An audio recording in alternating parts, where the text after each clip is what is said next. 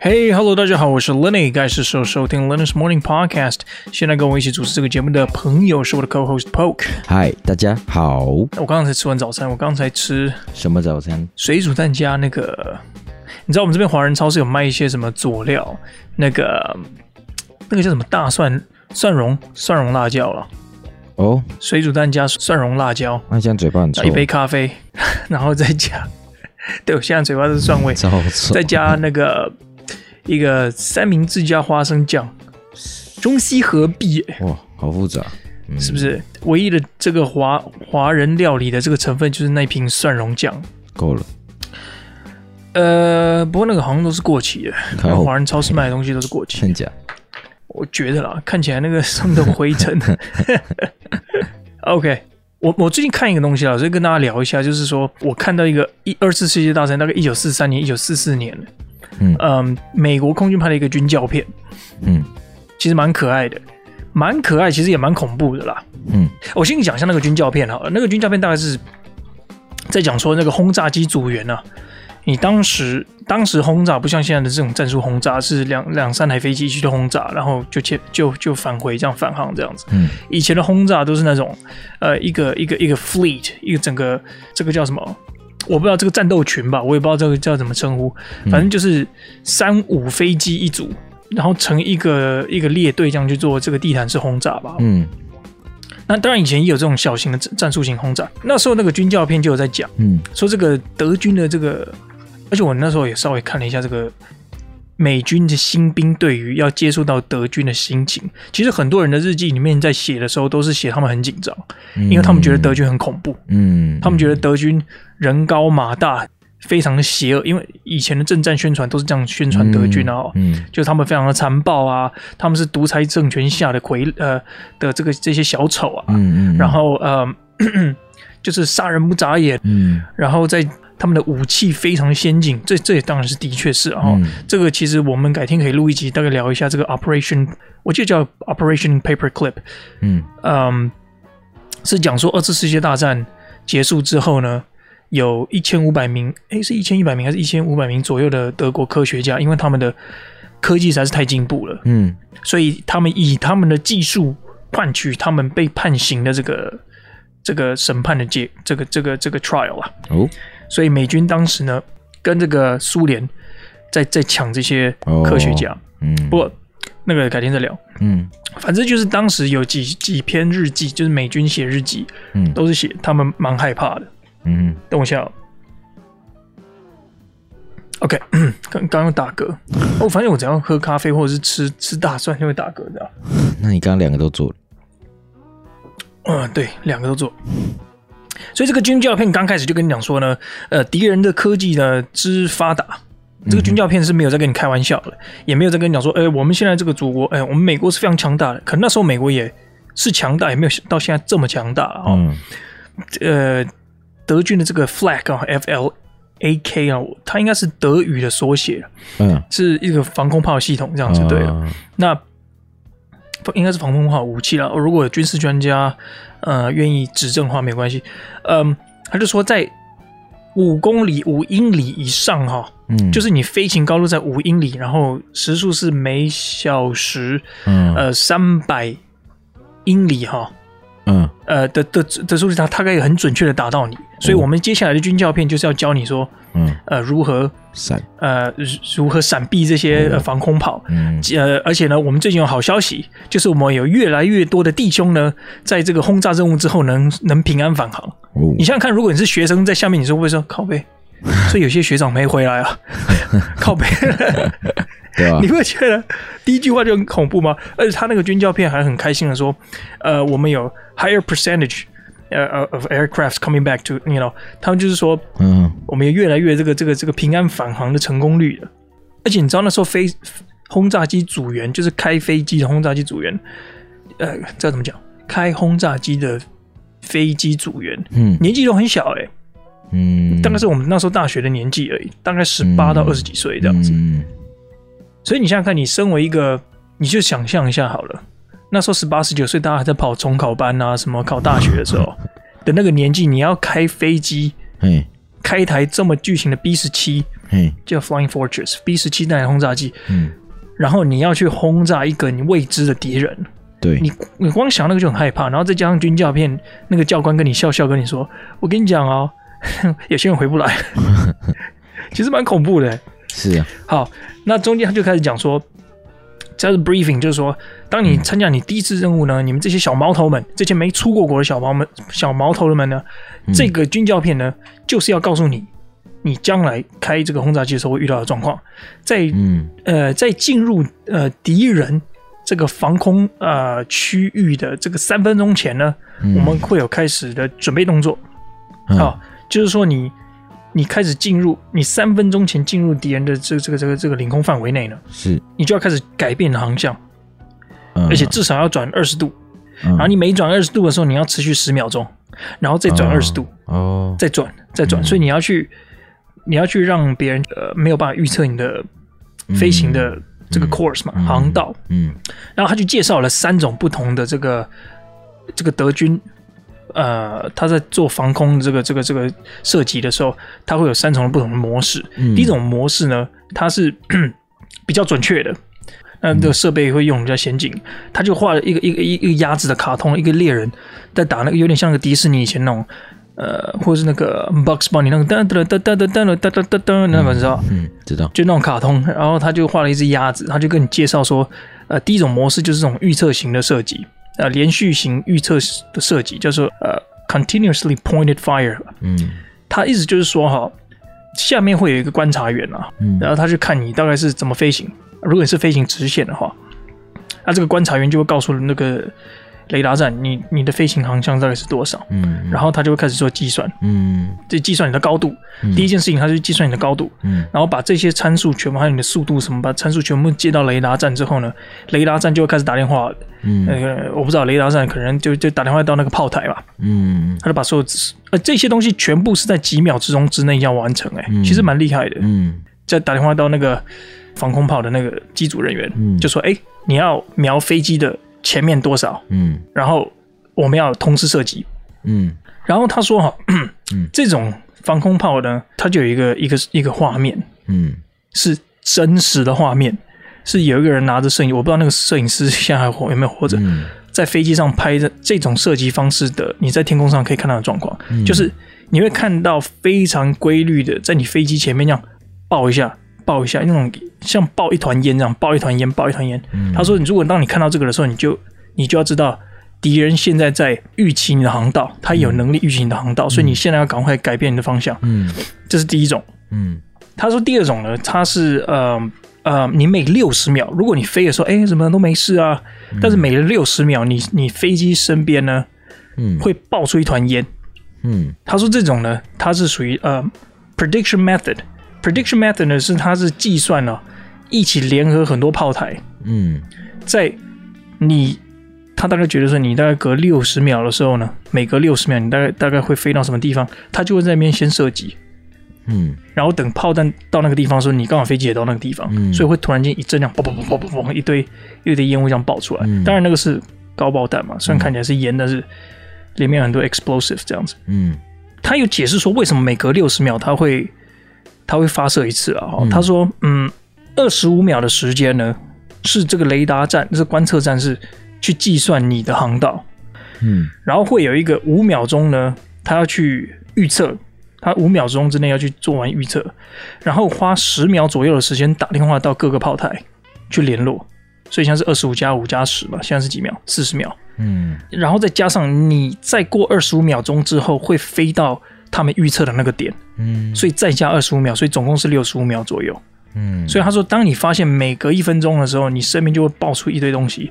嗯、这时候你也要回归到刚才的方式，嗯，每呃每时呃每隔一段时间就转二十度，嗯、每隔一段时间转二十度这样子。嗯、他有说有些比较没有经验的飞行员会做这种蛇形运动，嗯、对，如果是你的话，如果是飞行员，我就想那我就左转一下，右转一下，对不对？嗯，应该就不会被抓包嘛。嗯，他说这样子你的航道其实是被被均值化的，嗯，哎，就结果还是朝同一个方向。对对对，你结果你还是朝一个同直方同一个方向，就是整个平均下来，你其实还是在走直线，是，你还是会被打到。嗯，然后他又放了那个画面，恐怖，很很就是就传接了很安静好像，嗯，爆爆爆爆爆爆爆爆爆，然后你飞机旁边就是一堆东西在爆炸，这样子，好恐怖。然后我想说，看他妈说十八岁还在搞这个东西，他说最后一种哈。所以，我们这个长话短说，这个如果大家有兴趣的话，可以去看一下，可以查那个 YouTube，、嗯、叫做 F L A K F L A K 一九四四。哦、它是一九四三年有一个新有一个版本，然后一九四四年又有一个新的版本，这样子。哦、嗯，是一个军教片。他说最后一种呢是比较疯狂的，嘿，可能敌方弹药很多，嘿，资源非常丰沛，嘿，他就不做 prediction 了，可是他就是不预测你的航道了。嘿，那他是以量取胜的方式去攻击你的飞机，是，他会去。联合所有在地上的高射炮，哈，嗯，去射击一个范围，嗯，它就是在那个范围内，就那个框框里面。如果你想象空，对，所以就是你的你的飞行队伍进去会进去一团烟，嗯，会进去一个区域，就是一直爆一直爆，反正地下的防空炮的那个那个队员就是一直朝那边射击，反正他也知道你会经过那个地方。嗯，他说：“哎。”这个东西非常的不准确哈，哎，呃，所以你不用担心这个东西呢，它代代表敌方已经，这代表他还跟你讲好消息了，这个时候敌方已经没有在预测你的航道了，所以你就是赶快，就是就是飞就对了哈，你不会出事的。然后呢，他后面有一个弹书，然后说你你不要去转了哈，你一转呢，你会去延长你在这个被炮击的这个范围的时间了。对对对，你要赶快过那个，你就是往前，对对，往前冲就对了哈。然后他后面还补一句，嗯，他说。不用担心啊，但是呢，记得小心别人的战斗机。哦哦，好，就是台下机组人员其实早就可能妈十分钟前就打电话给空军说：“哎，我跟你讲，嗯，哎，派一点飞机过来好不好？我们这边有那个 轰炸机要过来弄我们。”对对对，人家就直接绕人来打你了。嗯，然后他后面就有一个影片，嗯，是一台 B 十七旁边有一堆德军的 B，哎，M 一零九。就是在缠斗，去去去去要去性侵他这样子啊！B F 一零九啊，B F 一零九那个那个小飞机战斗机在那个美军的那个 B 十七旁边飞来飞去。嗯，哎，不过后面他还有在讲一个东西，他是说，嗯，最后一个好消息是，嗯，其实因为这个防空炮有分重型防空炮跟这种呃呃这种轻型防空炮嘛，然后说这种轻型防空炮呢，其实在某一个高度上它是打不中的。嗯，但是重型防空炮呢，它打要到，呃呃比较高的地方，它才会爆炸。所以其实中间应该是有一个呃 magical 的神秘的这个这个甜蜜点呢，是如果你飞在这个中间呢，应该是不至于被打中啊。那所以说，嗯，大概在一万，嗯，他说一万出，我有点忘记那个数字，大概一万出头吧。在这个地方应该是不会有不会被攻击哦。或但是呢，如果这种有太多不同种的高射炮同时在这个区域的时候，最好的方法是飞在，我记得他是讲说三万英尺还是三十啊三万五千英尺以上吧，是就是什么东西都打不到你，要不然你就是非常低空的飞行。嗯呃，他有提到说炮弹在一万五千英尺的时候，呃，就是每隔五千英尺的时候会。会以呃二分之一的这个这个准确度递减啊，哦，也就是说一万五千英尺的时候，它准确度如果是一的话，它在两万英尺的时候准确度就会是一半，嗯，两万五千英尺的时候准确度就变原来的四分之一，一直到呃当然以此类推到这个炮弹的呃呃作用力失效了，所以这个间谍情报就很重要。比如说我今天要飞过法国的诺曼底后方好了，嗯，那我们就要间谍去看一下他们那边的炮弹部署是如何。到底是属于都是高射炮，还是是混合型的，还是是属于低爆的这种、嗯、这种轻型的防轻型的防空武器了？嗯嗯。所以如果是混杂型的，他就跟你讲说，哎、欸，那你就飞在高爆未爆的地方，是，然后哎、欸、高射会未爆的地方，然后轻型防空武器打不到的地方，嗯，你就飞在那个地方啊，应该就不会出事啊。嗯，应该应该没错。总结一句啊，今天当然是讲一点乐乐等，讲这个。嗯、但是我我是觉得说，嗯，这个军教片其实还蛮清楚的告诉你，嗯，会遇到什么样的状况，而且非常非常非常科学性的告诉你为什么他们要这样做。对啊，而且他说你在做这个飞行 course，呃，就是这个航道的呃、嗯、战前解说了哈，嗯，就是这个 briefing 的时候，他说你到时候我们跟你讲要这样飞，你就一定要这样飞。对啊。你不可以说我自己擅自做决定啊！我可能要左偏移、右偏移多少？对，不可以。嗯，到时候我们就是一致往右，呃，二十度是，然后再往前，然后再往右，再往前，然后这边呢，我们必须往上。然后他们是有原因的，他是说，嗯、呃，因为他们会在往上多少，可能是要他重新抓这个甜蜜点。嗯，因为他可能进入再再过可能三十秒之后，我们要进入更多呃高射炮的地方。嗯，嗯，理解。然后他后面还有讲一个说最最极端的方法了，他说。嗯有一种最极端的方法可以避开这一切，嗯、因为你的角速度会变超快啊、呃！用低空飞行的方式，然后他那个影片是是真的很低诶、欸，真的就是已经快贴到我看来应该不到十层楼的高度吧。嗯，一台 B 十七，一堆 B 十七在这个这个这个这个欧洲战场的那个那个平原上面飞行。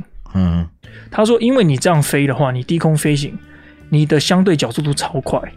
呃，因为你高空飞行的话，飞轨迹，呃，它很难，它很难，就是转这个炮台很难马上跟着你嘛，嗯、对不对？但是如果你高空飞行，就有点像是你在高速路开车的时候，是不是远远方的山看起来都不会动？对。但是你近的这些树都看起来很快。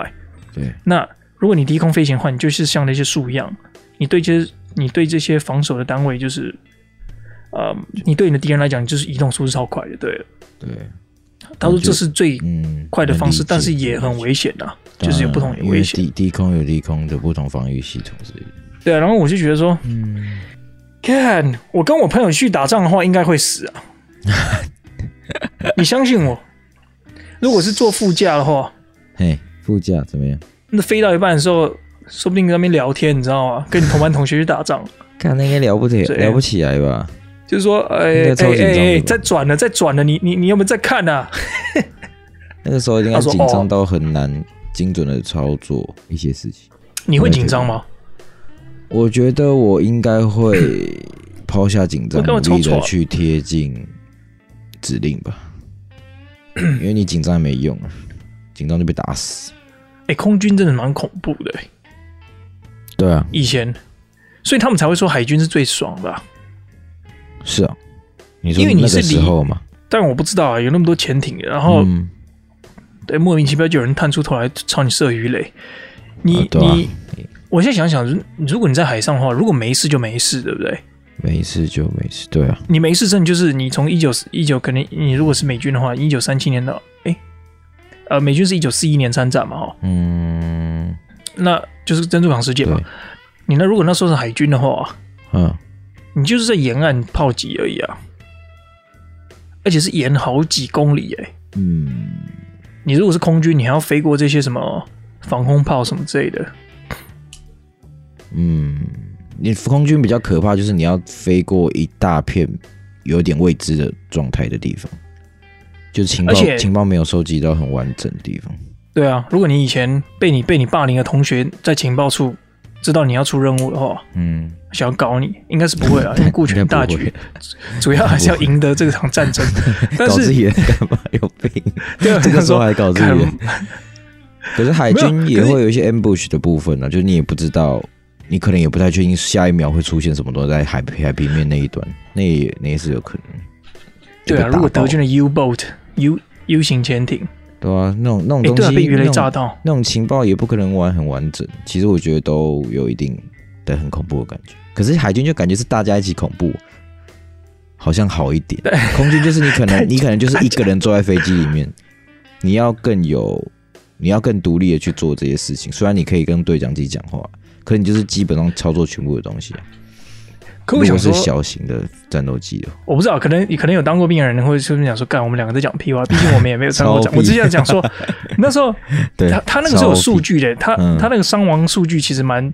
蛮恐怖的，空军比较悬殊是比例上，他没有，他他很很很精准的说，因为 B 十七它这个这台空中堡垒它是嗯，它有机头有一个机枪手，机的的头顶上有一个机枪手，机腹有一个机枪手，机尾有一个机枪手，我记得好像有四个机枪手这样子，嗯。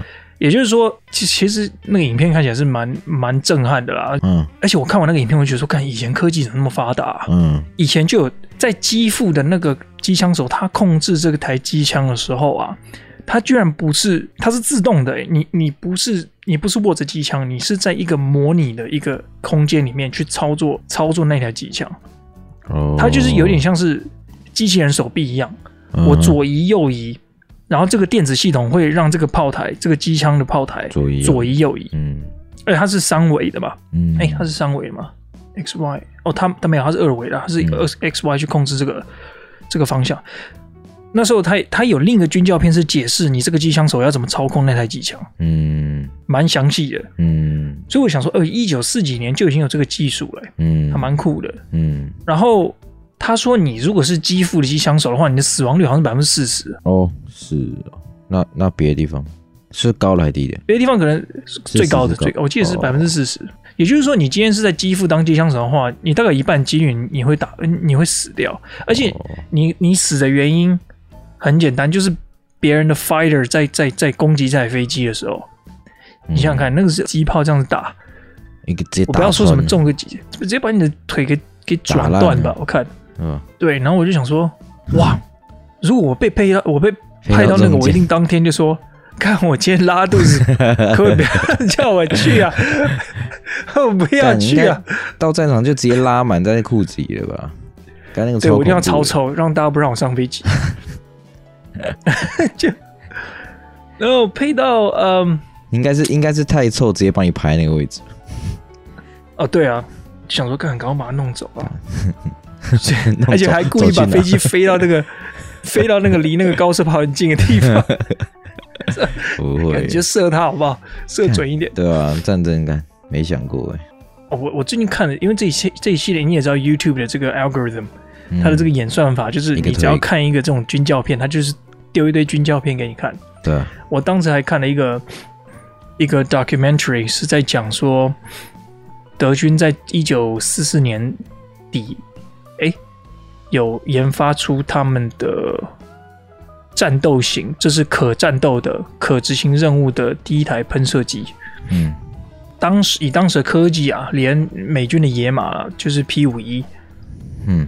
都为之震撼，嗯，就说怎么会有这飞机的表现能力这么的优异，嗯，速度这么快，嗯，然后当时的飞机就是美以美军的这个观点，他们说他们根本不知道那个是什么，嗯，黑科技，嗯，他们只知道那个东西飞的有够巨快的，嗯，那当然他最后 capture 发现，哇，这个这个科技实在是太太先进了，嗯。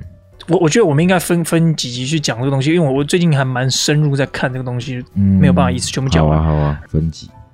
你想想看，如果当时德军没有打败的话，现在的黑科技，呃，火箭推进系统，嗯，是德国人发明的嘛？他有个科学家叫做冯布朗，大家可以去查一下哦。哎，Werner von Braun 我记得是，我们查一下，这个这个可以起观众的一些兴趣。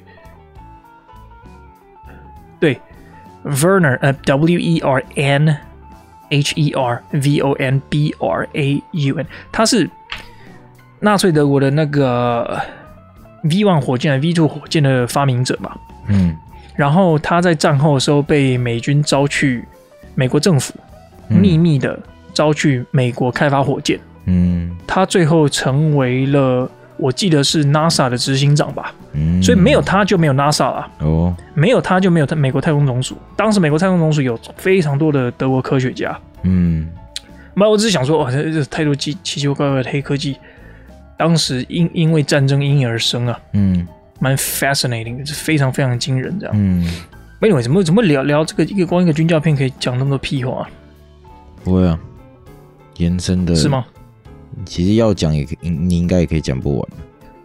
看一些这种东西，你就你就会觉得说：哇，天哪！你自己根本就是个大便，还在每每天抱怨，嗯，每天抱怨自己生活多痛苦。嗯、就是 那个，你看以前二次世界大战连手机都没有，你光打个电话，你还要跑去电话亭，嗯，然后去去去去转那个那个什么？对啊，对啊。以前不是要去去划那个钮吗？对啊。然后你才能打电话跟人家讲说你有个新发明，嗯、对不对？哪像现在 Twitter、嗯、Facebook，哦，我今天晚上做了一个苹果派，嗯、然后就是 PO 上去，随时大家说哇、哦、好棒啊，给你个爱心什么之类的。以前你一发明说才会给你爱心，以前是你要发现你说什么什么中子碰撞还是怎样，看这个东西可能会，就你可能那时候根本不知道这个东西叫核弹，嗯、你只有说，哎，这个东西好像。